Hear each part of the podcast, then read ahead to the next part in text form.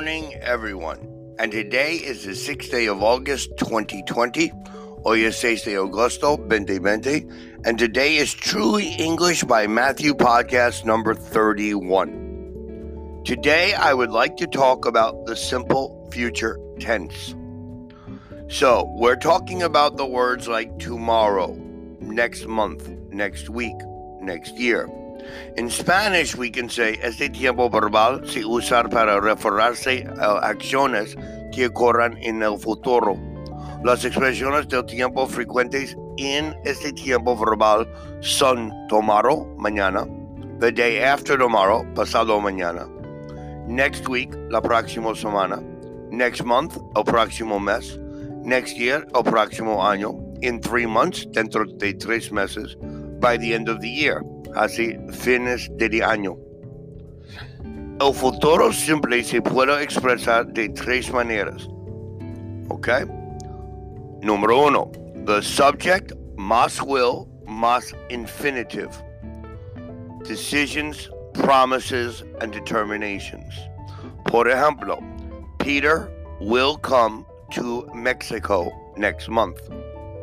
The segunda option is the subject must am, is, or are, must going to, must the infinitive.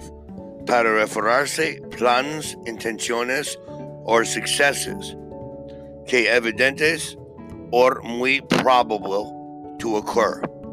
Peter is going to come to Mexico next month. So, example one Peter will come to Mexico next month. Example two Peter is going to come to Mexico next month.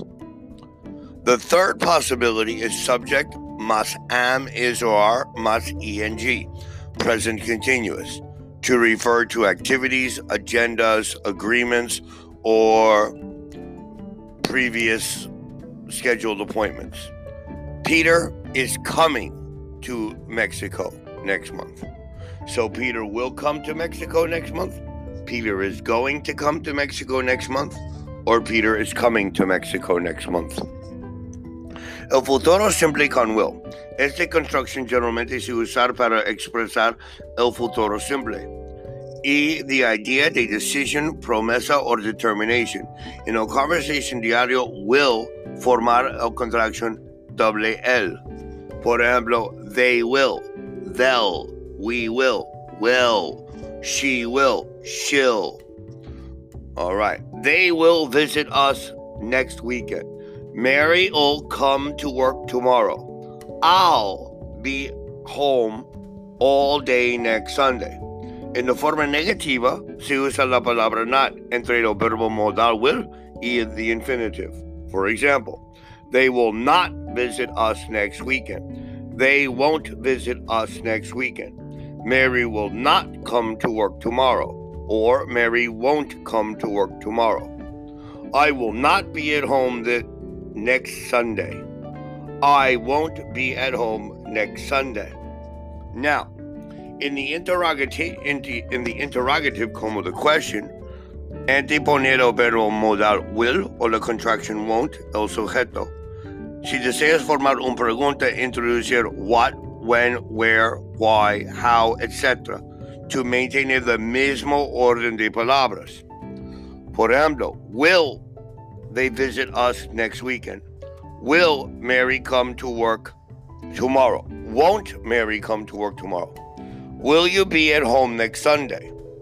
When will they visit us? Why won't Mary come to work tomorrow? Okay, now the pregunta más habitual in esta situación is what will you do? What will you do? ¿Qué hará usted? So, for example, we have to understand when, where, what, how, how long to ask questions. So they'll go to the north in the summer. Okay. Where will they go in the summer? Where will they go? John will give the answer next week. When will John give the answer? Bob will sell the car because it's old. Why will Bob sell the car? The soldiers will wait. there until dawn. When will the soldiers wait? Or for how long will the soldiers wait? Is better. How long? Mr. Smith will send them another catalog. What will Mr. Smith send them? Sue will not buy the dress because it's too expensive. Why won't Sue buy the dress? They'll stay in Toronto for three days. How long will they stay in Toronto? They'll need five volunteers. How many volunteers will they need? So, this is importante. We have to study this form of English to speak about the simple future tense, how things happen in the future. Again, thank you for joining us for our Truly English podcast. Remember, it's free. And remember, if you have any questions or comments, please contact us using Twitter or Facebook. We are forming two new groups a new basic group for children every Wednesday, 4 to 6 p.m., and a new basic group for high school and university students every Friday, 4 to 6 p.m. Both groups will be completely online, very economical, and if you wish to learn with us, please give us a call. Thank you. I look forward to seeing you and letting you hear me tomorrow. Have a wonderful day.